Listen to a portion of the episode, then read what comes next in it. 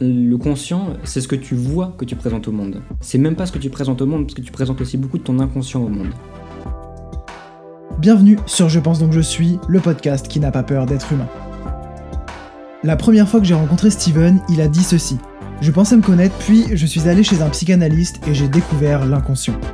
Sur le coup, quand j'ai entendu ça, j'ai senti mon esprit imploser et je me suis dit qu'il fallait absolument que je discute plus en détail de ce sujet avec lui sur le podcast.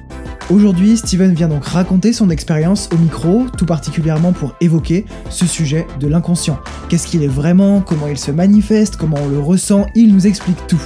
On a aussi parlé de la vraie définition de l'introversion et de l'extraversion et du masque qu'on porte tous, qu'on le veuille ou non. Une discussion fascinante et aussi très longue que j'ai donc à nouveau scindée en deux épisodes pour la rendre un peu plus digeste. Je te laisse donc sans plus tarder avec cette première partie. Bonne écoute.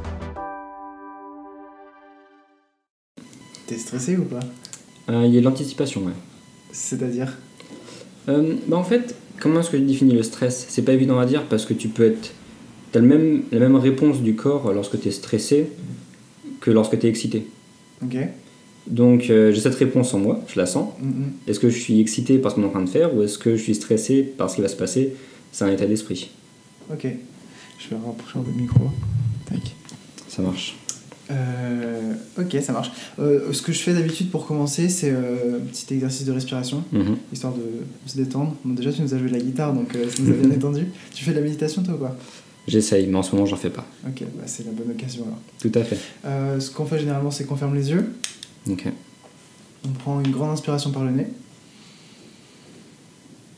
on bloque sa respiration et on expire.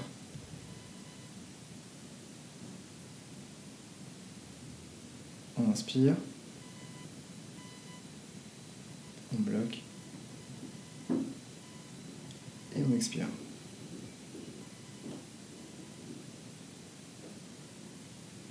Et une dernière fois, on inspire. On bloque. Et on expire.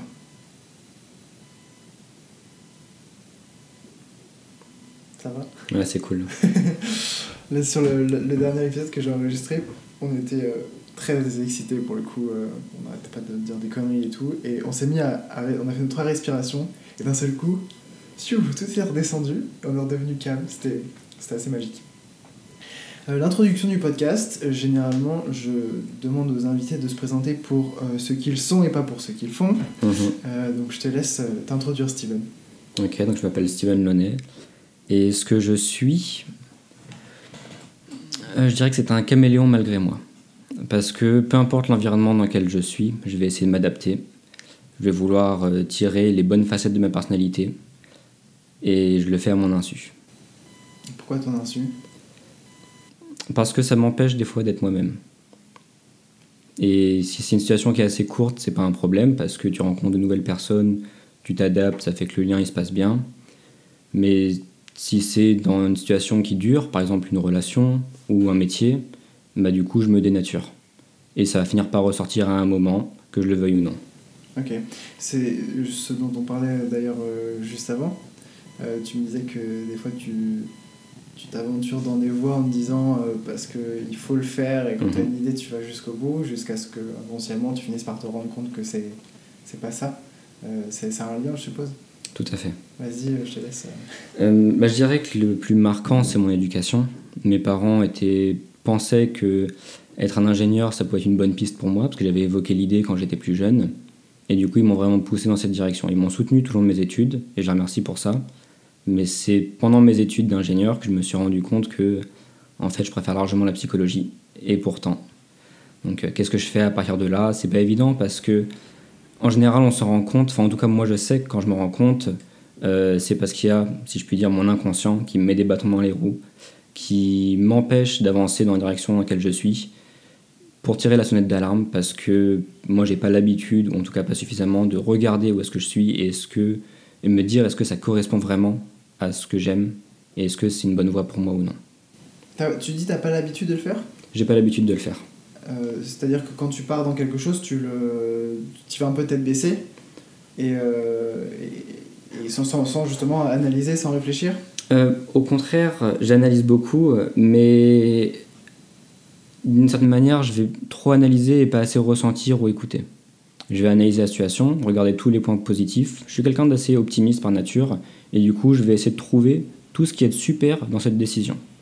Donc là, devenir ingénieur, bah, il y a plein de côtés super, il y a plein de boîtes dans lesquelles je peux bosser, ça va me ramener un petit peu d'argent aussi, ça apporte une stabilité, on a besoin d'ingénieurs dans le monde, et je suis plutôt bon en sciences, j'aime la conception mécanique. Bon, je regarde, si on regarde uniquement ces aspects-là, bah, ça va être une bonne décision.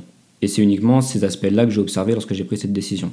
Ok, c'est curieux parce que tu dis, euh, tu dis que tu, tu, tu, analyses beaucoup et pourtant tu le, tu le confrontes pas à toi-même. Donc en fait, c'est une sorte d'analyse objective, c'est-à-dire que tu regardes le truc, mais tu mets une sorte de barrière avec toi-même sans jamais te poser les questions pour toi. En mode, d'accord, euh, factuellement c'est très bien, mais qu'est-ce que je veux moi? C'est cette phase-là que tu, que tu, c'est cette étape-là que tu franchis pas? Alors il y a un peu de vérité dans ce que tu dis, mais pour être plus précis, je dirais que je vais quand même regarder ce que je ressens, mhm. mais je vais uniquement le confronter à ce qui est positif dans la décision. Donc là, devenir ingénieur, qu'est-ce qui est positif là-dedans? Quelles sont les émotions que je ressens qui font que j'aime l'idée de devenir un ingénieur? Ce que je vais pas faire, c'est essayer de faire émerger toutes les émotions qui me disent mais en fait ingénieur, ça me plaît pas plus que ça.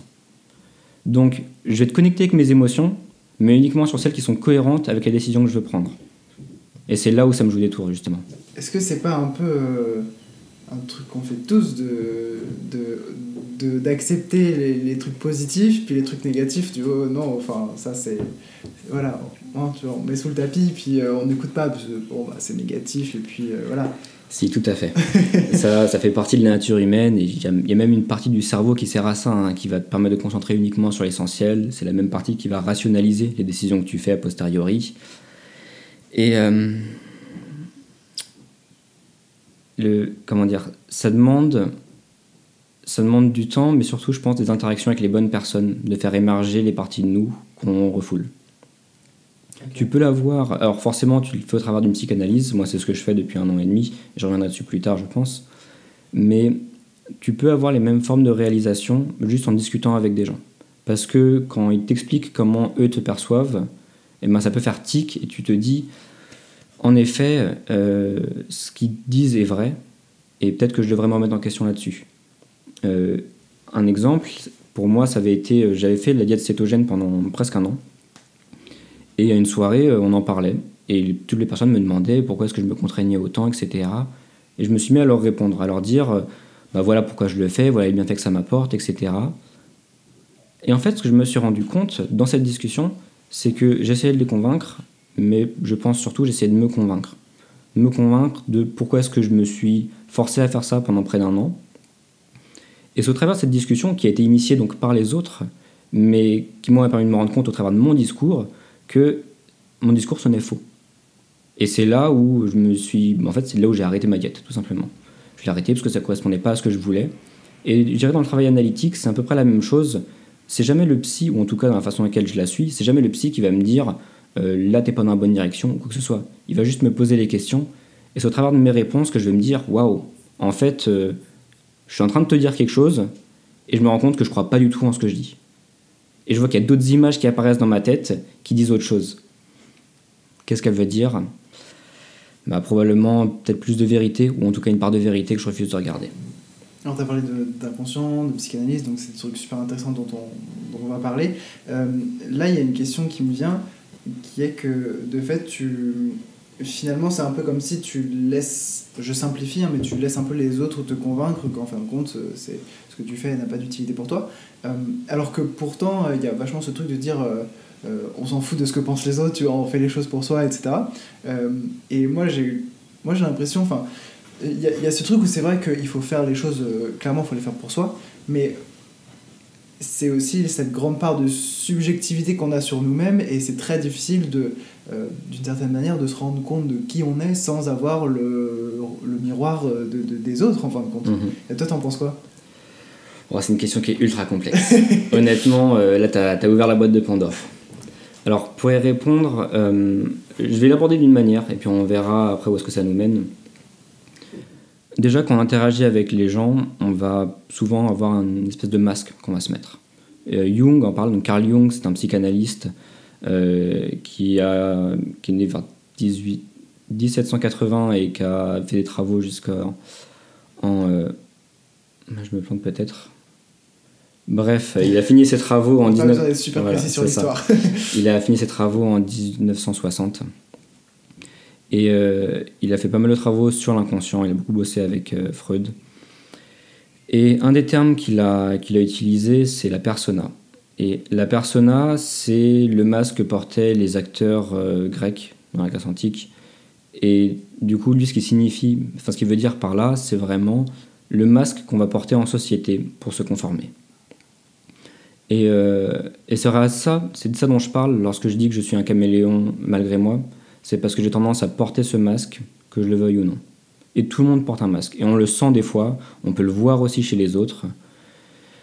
Et, euh, et on le porte parce qu'on a besoin de se conformer un petit peu à ce que les autres attendent de nous. L'idée, c'est est-ce que tu es capable de porter ce masque quand on a besoin et le retirer après? Est-ce que tu es capable, par exemple, disons, tu es flic. Quand tu es flic, tu es une personne là qui est très forte parce que tu es un marqueur d'autorité. Tu représentes l'autorité du pays et tu es obligé d'avoir ce masque sur toi parce que les gens qui vont être agressifs envers toi sont pas agressifs envers toi directement, mais envers la figure d'autorité. Et donc elles ont besoin d'avoir ce masque pour s'en protéger. La question, c'est une fois qu'ils rentrent, chez, rentrent chez eux, est-ce qu'ils arrivent à retirer ce masque? Qu'ils interagissent avec leurs amis, avec leur famille, et c'est là où ça peut être dur. donc plus tu as un rôle qui va te demander d'avoir un masque présent, et plus ça risque d'être difficile de le retirer.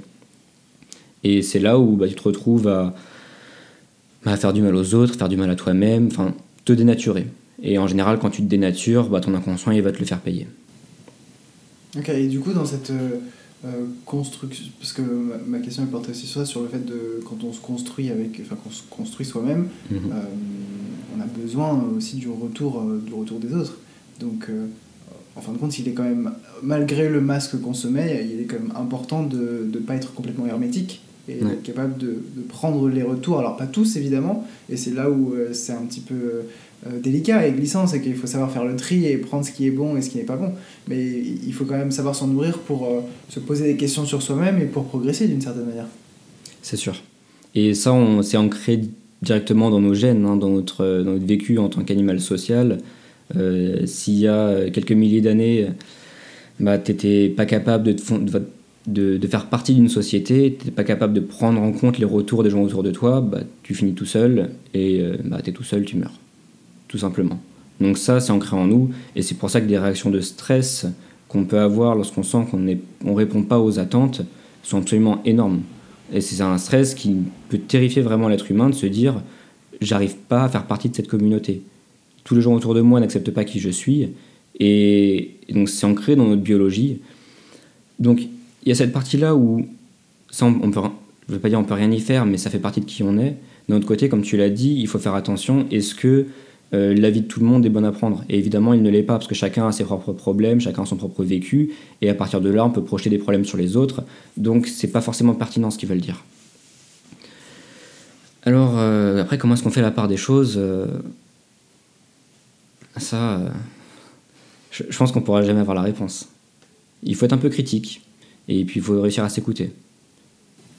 Ouais, et je pense qu'il faut aussi garder d'une certaine part de l'indulgence envers soi-même. Parce que souvent, euh, les gens ont tendance euh, à être euh, très durs, et je dis les gens, mais je le suis aussi, hein, mhm. ont tendance à être très durs et très critiques envers eux-mêmes. Et des fois, il faut aussi juste un peu lâcher prise. Quoi. Tu, tu, tu as parlé tout à l'heure de, donc de, de tout l'aspect psychanalytique, qui donc a un lien direct avec la compréhension de qui on est. Euh, tant sur l'aspect conscient que inconscient, et je pense que mhm. c'est surtout sur l'inconscient que ça creuse. Euh, je, je sais pas par où est-ce que tu veux rentrer dans ce sujet, parce que je sais que tu en as plus conscience que moi, mais je pense que ça va être, euh, ça va être très riche et très intéressant. Ok. alors déjà, je t'invite vraiment à me poser des questions les plus précises que tu, tu peux, parce que là, c'est vraiment par ma nature. J'ai beaucoup de difficultés à parler, traiter d'un sujet s'il n'y a pas un cadre qui est imposé. C'est-à-dire que je vais adorer ça, mais je vais m'éparpiller. Et c'est aussi pour ça que dans ma façon de travailler, j'ai jamais vraiment été capable d'écrire un bouquin sur cette théorie. Alors par contre, j'adore répondre aux questions, j'adore animer des ateliers, des choses comme ça, parce que je ne sais pas explorer cette théorie par moi-même. J'ai besoin d'avoir des stimuli extérieurs pour rentrer dans un sujet et l'explorer. Ok, alors j'ai ma porte d'entrée. ok, très bien. Euh, tu... là, là, on parle justement de euh, réussir à, à, faire la part des choses entre euh, ce que les autres disent, la, la, vision qu'on a de nous-mêmes. Il y a aussi une notion de ce qu'on ce qu'on pense qu'on est, ce qu'on aimerait être et ce qu'on est vraiment, qui sont trois choses différentes. Mhm. Et au milieu de tout ça, ce qui permet d'avoir un équilibre, c'est ce qu'on appelle la self-awareness, donc la, conscience de soi, en fin de compte, de, qui on est. Euh, et euh, la première fois qu'on s'est rencontrés, tu as dit cette phrase qui m'a qui a fait immédiatement tilt dans ma tête, qui était euh, Je pensais que j'étais self-aware, puis je suis allé voir un psychanalyste. et là, dans ma tête, ça a fait boum Ouais. Et, c'est, enfin, comment est-ce que tu as, eu cette réalisation? Qu'est-ce que ça a induit? Alors, je pensais avoir conscience de qui j'étais parce que je faisais beaucoup de développement personnel, j'ai lu pas mal de travaux de Jung aussi, et j'ai découvert mon type psychologique, qui est connu aujourd'hui sous le nom du MBTI ou des 16, 16 euh, personnalités. Et donc j'ai beaucoup creusé ça, je l'ai creusé pendant près de 4 ans assez régulièrement pour comprendre comment je fonctionnais. J'ai aussi utilisé un petit peu d'autres théories de personnalité comme le néagramme. Et euh, je passais pas mal de temps à tenir un journal, etc., à écrire mes pensées dedans. Donc je pensais vraiment avoir fait un peu, enfin compris qui j'étais, comment je fonctionnais. Et, euh, et donc, trouvais pas vraiment le besoin de faire une psychanalyse, honnêtement. Euh, cependant, bah, je me plaçais en tant que coach un petit peu à ce moment-là quand j'ai créé mon entreprise. Je voulais être formateur, mais également un peu coach, parce que je voulais aider les personnes à cerner leur profil psychologique et savoir comment tirer le meilleur. Et donc, on m'a vraiment recommandé à ce moment-là, bah, si tu veux être coach, suis une thérapie, comme ça, tu vas pas projeter tes, propres, tes propres problèmes sur les autres et tu pourras mieux les accompagner. Je me suis dit très bien, je vais faire ça par conscience professionnelle. Vu que j'adore les travaux de Jung, je me suis dit je vais faire une psychanalyse jungienne, ça correspond à ce que je recherche. Et donc, euh, bah, j'ai cherché un psy hein, sur internet tout simplement, une banque de données de psy euh, jungien. Et et assez rapidement, au bout de quelques séances, le psy me posait des questions et je me rendais compte que lorsqu'il me posait une question, je refusais de chercher la réponse. Et pas consciemment, c'est juste qu'il me pose une question, une question qui est simple sur mon vécu, sur comment je réagis, et je me rends compte que j'arrive pas à réfléchir à la question. Il y a quelque chose en moi qui me dit non. Et là, je me rends compte déjà, dès ce moment-là, je me rappelle même plus quelle est la question. Je suis bloqué il y a comme un, voile qui se met psychologiquement. Et c'est là où je me suis rendu compte vraiment de ce qu'était l'inconscient, que j'avais lu avant dans les bouquins, que je pensais comprendre, parce que tu peux voir des manifestations de ton inconscient au jour le jour. Mais là, c'était vraiment la première fois où j'ai été confronté d'une manière où le but, c'était de répondre à cette question qui était dans mon inconscient, et je me suis rendu compte qu'il m'a dit non. Mon inconscient m'a dit non, tu n'auras pas la réponse, ou en tout cas tu l'auras pas tout de suite. Et c'est là où je me suis dit merde, je pensais que je me comprenais, je pensais que j'avais accès à ces parts de ma personnalité. Et là, je suis comme un gamin face à une montagne et je bloque. Donc c'est vraiment ce moment-là où je me suis dit que euh, bah, y a toute une partie de moi que je comprends pas parce que j'arrive même pas à y accéder. Et euh, et du coup ça a du sens parce que le but de notre conscience c'est c'est d'analyser tout ce qu'on voit et quand tu t'analyses avec ta propre conscience, bah, tu vas voir tout ce que tu as le droit de voir, tout ce que ton inconscient te permet de voir, tu vas pouvoir le voir dans son intégralité. Et du coup, tu vas le voir jusque dans les petits détails de ta conscience. Et du coup, tu as l'impression, de cette sensation de pleine puissance, parce que tu vois tout ce qui se passe, tu comprends comment tu réagis, et tu comprends très bien, mais seulement ta partie consciente. Et du coup, ça donne une illusion de comprendre comment tu es, comment tu fonctionnes. C'est un peu comme si tu avais... Euh, tu avais euh, un chez toi où il y avait une, genre une, pièce dérobée derrière euh, la cheminée, tu vois. Et que tu, on te dit, euh, t'es sûr que tu connais bien chez toi? Bah oui, j'y vis depuis, voilà, j'ai fait le tour de tout.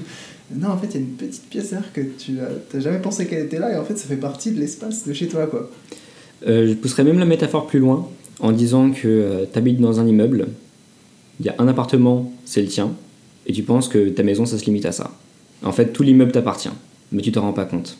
Et du coup, tu es bloqué dans ton appart et il y a tout le reste que tu vois pas. Donc en termes de volume, c'est Ouais. vraiment. euh, Ouais, c'est vraiment ça. c'est ouf? Et du coup, c'est, ça fait peur, ça fait vraiment peur parce que tu te dis, mais qui est-ce que je suis Avec qui est-ce que je vis Et moi, c'est comme ça que j'aime bien le formuler, c'est de me dire que je vis avec quelqu'un d'autre. Alors, ça peut faire peur, dire, voilà, il est schizo et tout. Mais en fait, euh, une façon de le voir concrètement, c'est de te dire, voilà, tu as de nouveaux objectifs, donc je vais me créer un planning. Et je vais suivre le planning.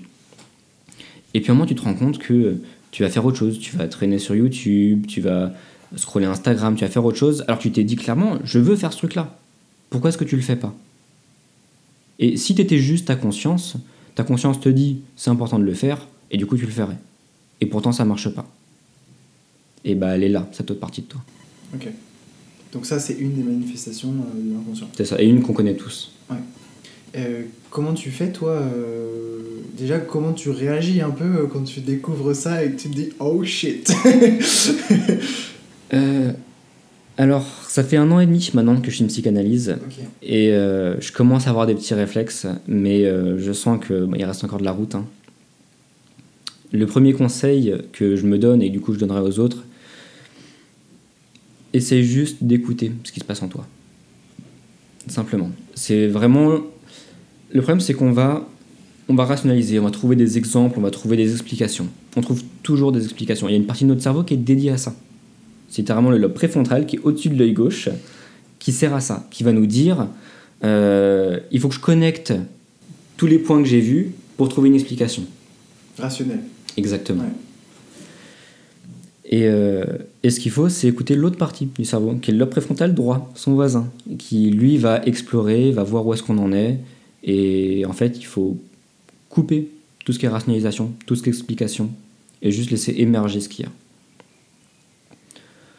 Mais en vrai, c'est un processus qui est long et, euh, et qui est flou aussi. Le, le problème avec la découverte de l'inconscient, c'est que tu n'auras pas de réponse. Ou en tout cas, pas de réponse tout de suite.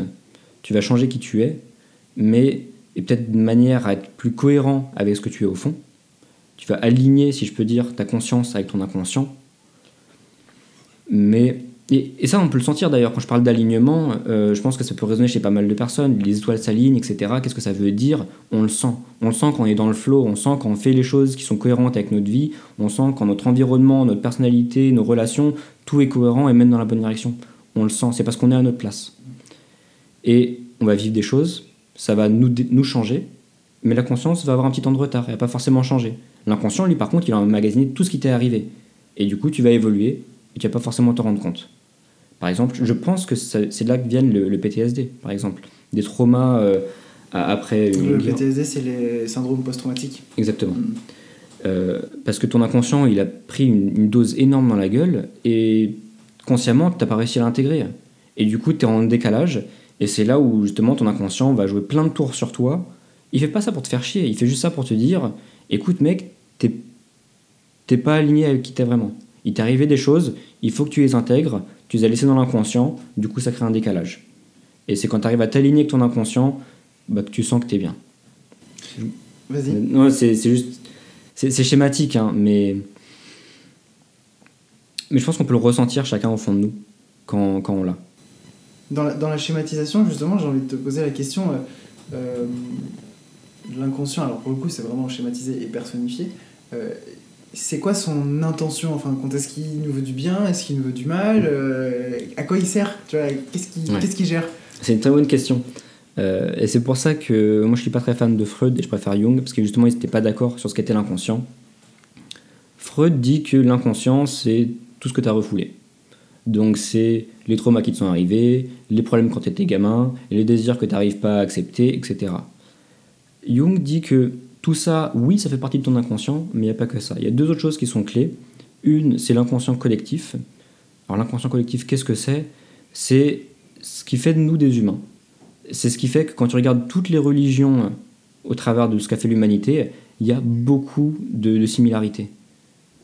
Et pourquoi est-ce que l'humain a, entre guillemets, besoin de croire en une forme de Dieu? Et quand je dis forme de Dieu, c'est y a Dieu tel qu'on le connaît aujourd'hui, mais il y a aussi la science. On peut, on peut déifier la science. On peut déifier plein de choses. Et moi, personnellement, je vais déifier l'inconscient.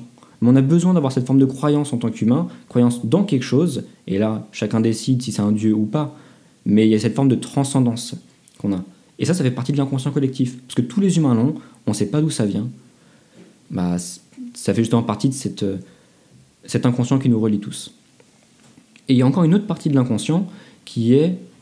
Euh, on peut parler de pulsion de vie. Je ne sais plus qui c'est qui a, qui a utilisé ce terme-là, peut-être Schopenhauer ou bref, peu importe. Cette pulsion de vie, c'est de mener aussi à devenir qui tu vas être. Et Jung parle beaucoup de ça, il dit, par exemple, tes rêves peuvent parler de tes traumas, mais ils peuvent aussi parler de la direction que tu prends et voir te diriger vers une direction qui est plus cohérente avec qui tu veux être. Donc, dans ce sens-là, moi, ça me plaît beaucoup plus de dire que l'inconscient n'est pas juste cette espèce de panier à merde qui retient tous les trucs horribles qui te sont arrivés, mais c'est aussi ce qui fait de toi un humain et également ce qui fait de toi ce que tu vas devenir. Et ce qui, entre guillemets, le fil rouge ou, cette petite route qui te dit suis-moi et tu deviendras ce qui est bon pour toi. Ok, est-ce que c'est pas un peu. Euh, est-ce que l'inconscient, c'est pas finalement un peu euh, la, cuisine, tu vois, où euh, où il y a tout qui va dans tous les sens, où on essaye plein de trucs, on met tout dans la marmite, on essaye, on vend, machin, et où la conscience, c'est juste la boutique, tu vois, la vitrine, le truc présentable, où une fois que c'est fini, bien digéré et bien compris, on l'emballe et on le présente. Est-ce que c'est pas un peu ça? Ah, il y a de ça, mais.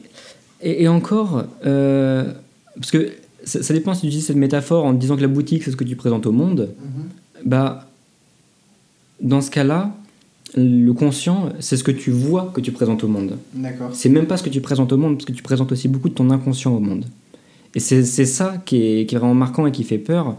Euh, un exemple simple, c'est quand on se met en colère. Qu'est-ce qui se passe? Tu te mets en colère parce qu'il y a une situation qui t'a saoulé, bah, c'est plus toi qui parles. C'est plus ta conscience. Et tu le sens, parce que quand tu es en colère, tu arrives, même si tu sens que tu diriges un petit peu tu contrôles pas exactement ce que tu fais.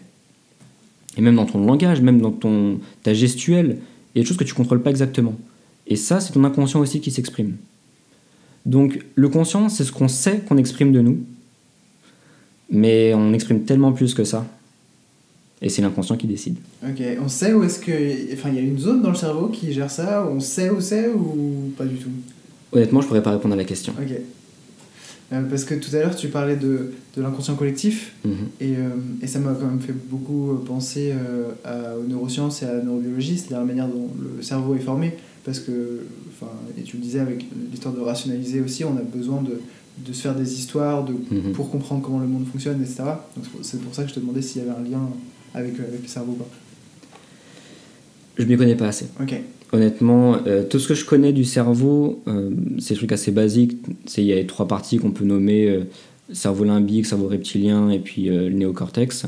Je connais un petit peu sur le néocortex parce que il y a un chercheur qui s'appelle Dario Nardi qui a mis en lien les profils de personnalité de Jung et l'activité du cerveau sur ce néocortex.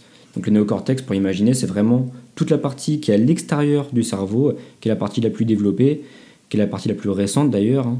Euh, dans le développement humain, enfin animal tout court.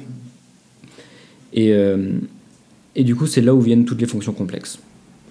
Et donc, en fait, les théories de personnalité euh, de Jung, le, les 16 personnalités, ça va se rattacher justement à cette partie du cerveau. Ça va observer. alors, pour, pour, expliquer rapidement ce que c'est que cette théorie, ça dit que tu as une boîte à outils. Tu as 8 outils qui vont te permettre d'interagir avec le monde. Ça te permet de le comprendre, et ça te permet de prendre des décisions. Et euh, d'ailleurs, je, rattache ça avec ce que j'ai dit tout à l'heure sur les lobes préfrontaux. Lobe préfrontal droit qui permet de comprendre qui tu es, et ben c'est lui justement qui va orchestrer toutes ces décisions, enfin toutes ces décisions, pardon, toutes ces euh, prises de conscience. C'est lui qui va orchestrer ces quatre outils pour comprendre le monde. Et tu as l'autre chef, préfrontal gauche, qui va être celui qui prend toutes les décisions, qui va orchestrer qui va demander à toutes les parties de ton cerveau d'analyser plein de choses, et à partir de ça, il prend ses décisions. Et, euh, et, du coup, ça, tu peux le voir, si tu fais un écran encéphalogramme sur quelqu'un et que tu lui demandes de prendre de, tu fais faire une batterie de test, tu vas voir qu'est-ce qui s'active, et en fonction de son profil jungien, tu vas voir vraiment euh, à quel point est-ce que c'est lié, à quel point est-ce qu'il y a des corrélations entre son profil et son activité cérébrale. Alors, par exemple, quelqu'un qui est extraverti va avoir tendance à utiliser beaucoup euh, les lobes vers l'avant. Parce que c'est ceux qui sont plus organisés vers euh, l'interaction et vers le monde objectif. Donc c'est ça, être extraverti, c'est beaucoup interagir avec ce qu'il y a à l'extérieur. Alors là, je simplifie, hein, mais c'est vraiment ça. Alors que l'introversion, c'est plus ce qui se passe en toi. Et donc ça va plutôt être d'autres zones du cerveau, qui sont plutôt vers l'arrière du cerveau, qui vont s'activer et qui vont pas forcément euh, trier toute cette info et les donner aux lobes préfrontaux, mais ça va passer beaucoup de temps à processer toute cette info. Ça va vraiment être, bon bah, j'ai vu quelque chose, ok, je vais continuer de travailler dessus. Quelqu'un qui est introverti, par exemple, s'il y a une idée qui lui vient, en général, sa première réaction, c'est de se dire, j'ai une idée, ça vaut la peine de la creuser. Quelqu'un qui est extraverti se dit, j'ai une idée, je vais la partager. Et c'est vraiment ça qui va orienter l'extraversion ou l'introversion. C'est ce que, à partir de ton idée, tu l'as fait travailler en toi, ou au contraire, tu l'exprimes pour la faire travailler avec les autres. C'est super intéressant parce que on a, je pense, beaucoup trop simplifié cette notion d'introversion et d'extraversion où on pense que euh, bah, si tu es euh, un peu timide et renfermé sur toi-même, euh, ça veut dire que tu es introverti. Puis si tu es à l'aise avec la communication avec les autres, c'est que tu es extraverti. Et moi, typiquement, jusqu'à bah, qu'on en discute avec toi et Matt la dernière fois, j'étais en mode, bah, moi, mes interactions sociales, ça va, donc je suis typiquement extraverti. Quoi. Et quand vous m'avez dit, non, mais en fait, dès qu'on te pose une question, tu prends du temps pour réfléchir avant de donner la réponse. Et euh, tous les trucs que tu fais, le fait que tu écrives, le fait que tu fasses un podcast sur l'introspection, etc., ça montre que tu es profondément introverti. Donc je ah bon? Mais ça veut dire que pendant tant d'années, je me suis. j'étais dans, dans, une, dans une fausse croyance. Et, euh, c'est super intéressant, du coup, ce, que tu dis, parce que, euh, effectivement, il y a une grosse mauvaise conception autour de, de, de, ces concepts. Alors, la première chose que je dirais, c'est que on est tous introvertis et extravertis. Je veux commencer par dire ça parce cette que. Fameuse, excuse-moi de te couper, mais cette fameuse notion de spectre, quoi. C'est pas tout l'un ou tout l'autre. Euh, et, là, je vais même pas parler de spectre. Je, parlais, je reviens sur les outils dont j'ai parlé tout à l'heure. On a tous tous les outils, et donc on a tous les outils d'introversion et d'extraversion. Donc, au fond, on est tous les deux. Après, le spectre, ça va être dans ton comportement. À quel point est-ce que tu décides d'utiliser des outils extravertis ou des outils introvertis, et comment ça se reflète dans ton comportement. Et c'est à partir de là où tu peux vraiment tracer un spectre en te disant, bah, au vu de ses actions, il agit en extraverti ou en introverti. Et tu peux agir d'une manière qui n'est pas euh, comment tu es branché, si je peux dire, dans le cerveau. Euh, je trouve que je suis un bon exemple pour ça parce que je sais que je suis extraverti, ça se voyait beaucoup quand j'étais plus jeune, et les outils dont j'ai parlé, on les développe à mesure qu'on vieillit, à mesure qu'on grandit, et le fait que j'ai découvert ces outils vers 20 euh, ans, bah, ça m'a poussé à développer ces outils qui n'étaient pas encore maîtrisés. Et donc j'ai mis l'accent sur les outils qui étaient plus introvertis, que je maîtrisais pas du tout avant, qui m'ont permis d'équilibrer un petit peu. Au final, je me suis retrouvé, euh, et, ça s'est vu parce que j'ai fait justement cette, cette étude avec l'électroencéphalogramme pour voir mon cerveau comment est-ce qu'il agissait. Si je regarde mon cerveau, je suis un introverti. Parce que c'est les zones du cerveau que j'utilise le plus. C'est comme ça que je me suis adapté. C'est comme ça, c'est ce qui m'a semblé juste. Mais au final, si on regarde mon profil de personnalité, je suis extraverti. Pourquoi? Parce que ma première réaction, elle est extravertie. Vraiment, ce qui va venir le plus vite, c'est l'extraversion. Et si tu regardes, quand j'étais un enfant, quand j'avais 6 ans, j'étais clairement un extraverti. Et c'est là où tu le vois. Maintenant, si je dis qu'on est tous extravertis et introvertis, c'est parce qu'on a tous tous ces outils. Et on a tous deux outils relativement forts, un qui est extraverti et un qui est introverti. Donc on a tous accès aux deux.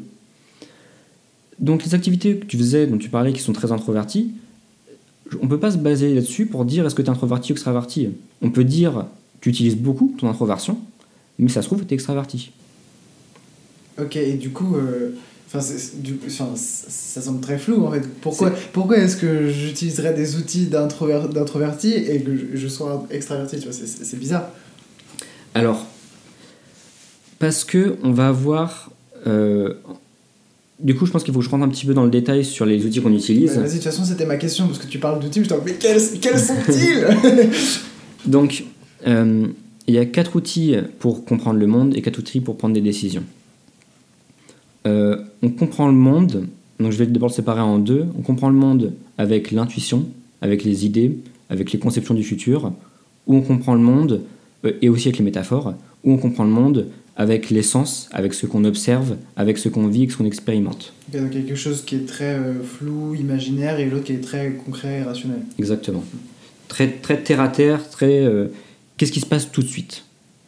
Ou qu'est-ce qui s'est passé avant? Parce que c'est comme ça que tu peux lier les deux. L'autre, c'est bah, qu'est-ce qui peut se passer? Un exemple que je donne euh, lorsque, je lorsque je fais des ateliers sur ces théories, je vais donner une image qui est ultra libre à interprétation. Quelqu'un qui est intuitif, c'est comme ça qu'on l'appelle, quelqu'un qui est intuitif va interpréter justement cette image et dire quel est le sens qu'il a perçu.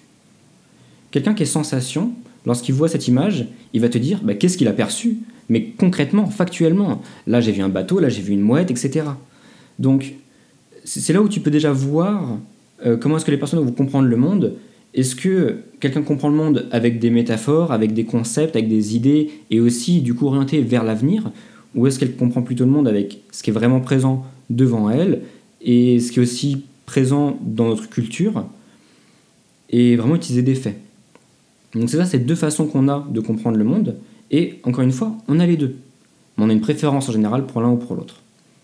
Et après, il y a un autre degré de complexité, c'est est-ce que tu te sers de cet outil en introverti ou en extraverti Par exemple, pour les sensations, les sens introvertis, bah, comme son nom l'indique, c'est ce que je ressens dans mon corps. Quelqu'un qui a des bons sens introvertis, qui utilise beaucoup cet outil, va sentir immédiatement s'il tombe malade, sentir immédiatement comment on sent dans son corps, et aussi son corps, le corps humain, aime les habitudes. Et du coup, ils vont se créer des habitudes, mais comme des fous ils vont avoir des habitudes ultra solides, ils sont capables d'en créer des habitudes très robustes qui peuvent durer beaucoup de temps parce que c'est naturel pour eux. Quelqu'un qui a des sens extravertis, au contraire, est orienté vers le monde extérieur avec ses sens et donc il veut des stimulations, des sensations fortes. Je grossis le trait évidemment, mais c'est ça un petit peu qui va les, séparer. Donc quelqu'un qui est sens introverti va être super bon en tant que logisticien parce que tu as plein d'étapes à suivre il va te les voir dans le détail, il va voir quels sont les chaînons qui peuvent bloquer, et à partir de là, il va l'optimiser. Quelqu'un qui est sens extraverti a besoin de stimulation extérieure. Et du coup, si tu lui donnes un travail qui est monotone, il va devenir fou. Quelqu'un qui est introverti, c'est pas un problème.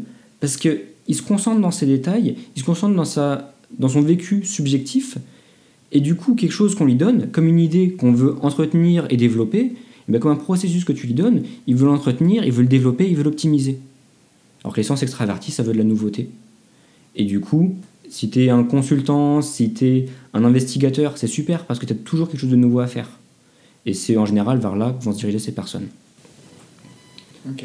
Et du coup, la deuxième catégorie d'outils, pareil, il y a un penchant introverti-extraverti Tout à fait. Et ça se manifeste comment? Donc, pour les outils pour prendre des décisions, euh, on peut le deviner assez facilement qu'est-ce qui peut nous permettre, qu'est-ce qui, peut nous permettre de prendre des décisions? Bah, Les émotions ou le sentiment et la pensée ou un côté plus rationnel. Et c'est pour ça que je dis qu'on a les deux, parce que chacun le sent en soi. On a tous cette capacité, par exemple, on dit prends cette décision sur ta vie, bah, on peut tous et faire une liste, un tableau avec les plus, les moins, et on peut tous se projeter, se dire comment que ça va m'impacter, comment ça va impacter les gens autour de moi, qu'est-ce que je ressens quand je me projette dans cette situation. On peut tous faire les deux. Maintenant, est-ce qu'il y en a un vers lequel tu vas tendre naturellement? Et c'est là où on parle de préférence. Parce que c'est probablement cet outil-là que tu as utilisé en étant plus jeune, que tu as continué d'utiliser, et du coup que tu utilises mieux, tout simplement. Moi, pour ma, pour ma part, je suis émotionnel pour ça. Donc je vais naturellement prendre des décisions basées sur comment je me sens, comment je me sentirai, et comment est-ce que les gens autour de moi vont se sentir. C'est ce qu'on appelle l'intuition. Euh, alors, en fait, c'est ce qu'on peut appeler l'intuition dans le langage courant, mais dans le langage de, Jung, où j'ai parlé d'intuition et de sensation tout à l'heure, c'est deux choses à part. Euh, parce que l'intuition, au, sens de Jung, hein, c'est pour comprendre. Alors que là, c'est pour prendre une décision.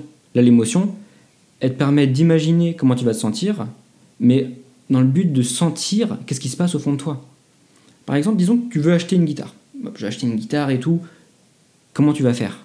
Bah, tu peux regarder euh, toutes les bonnes stats, euh, je veux que ça glisse bien, je veux qu'il y ait 6 cordes ou 7 cordes. Tu vas regarder tous les petits paramètres, tu fais ton tableau, bah ça c'est rationnel. Tu vas dire je veux le bon rapport qualité-prix, etc. C'est très objectif.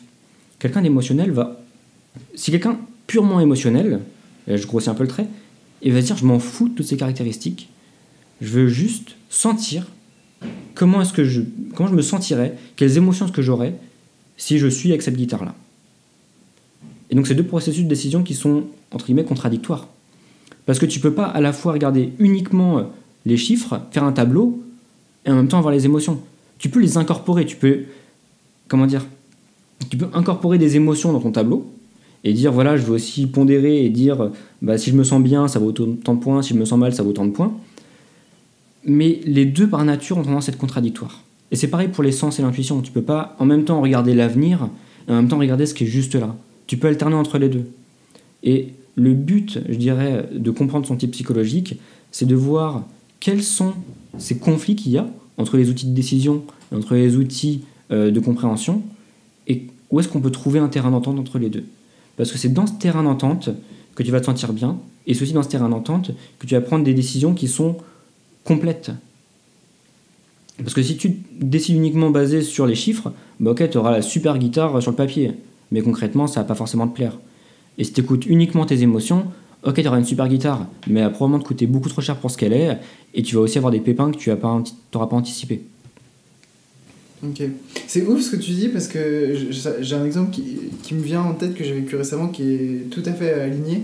J'ai visité un appart, tu vois, donc euh, je cherche des apparts et sur le papier, je vois, euh, il y avait une super terrasse et tout, euh, lui était en mezzanine, ça faisait de la place, je ça a l'air trop bien. Et je suis arrivé dans cet appart et je sais pas, il m'a laissé une sensation où en fait, je, comme on dit, je m'y projetais pas, tu vois, je j'étais pas bien. Et, et après, en, en, repartant dans la voiture, euh, je me disais, mais quand même, il est juste à côté de la gare et tout, il a plein, plein de, plein, plein d'atouts, euh, la terrasse, elle est géniale et tout. Et au fond, il y avait ce truc, il disait, ouais, mais. Et, cette, sorte de conflit, je l'ai vraiment senti en mode, mais qu'est-ce que je fais? Est-ce que je le prends? Est-ce que je le prends pas? Et c'était vraiment exactement dans ce que tu décris, quoi. Mm. Et après, bah, t'es obligé un peu de, de réussir à démêler tout ça pour finir par prendre une décision. Et bah, ce qui est assez drôle, c'est que moi j'ai pris la décision euh, émotionnelle, enfin de la manière mm. dont je me sentais, tu vois. Je dis, bah en fait, non, je le prends pas, je, je suis pas dedans. Mm, ce qui est important, c'est vraiment réussir à, à, joindre les deux. Et forcément, c'est dur parce que les deux sont en conflit. Et son conflit, tu parles de tension, et c'est exactement ça. Euh, donc, c'est pour ça qu'il faut laisser émerger un petit peu ce qu'on ressent. Dans, dans ce cadre-là, laisser émerger ce que tu ressens vis-à-vis de l'appart, essayer de le mettre sur papier, et après, tu peux tout confronter.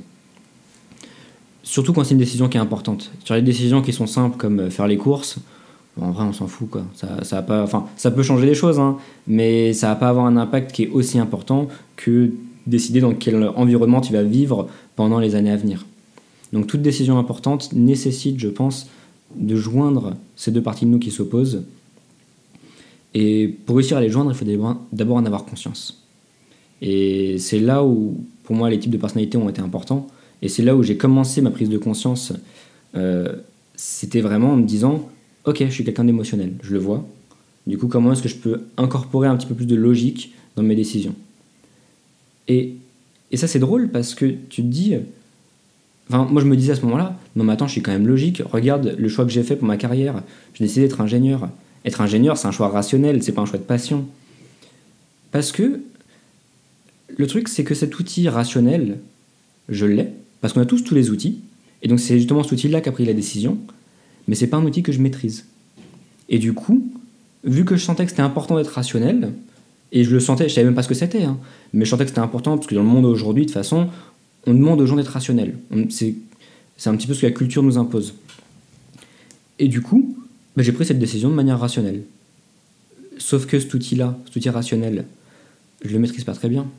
Et du coup, j'ai pris une décision qui était euh, un petit peu rapide, peut-être.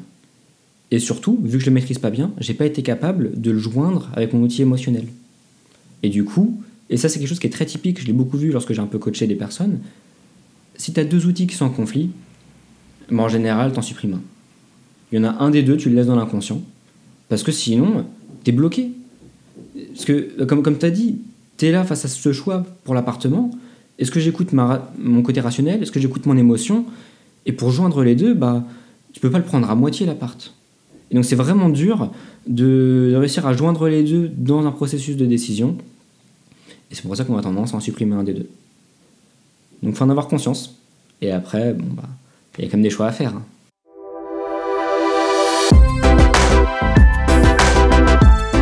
C'est la fin de cet épisode de Je pense donc je suis, merci d'avoir écouté. Avant que tu partes, j'aimerais prendre une petite minute de ton temps pour te demander de l'aide, c'est très simple, il s'agit de laisser un avis sur le podcast.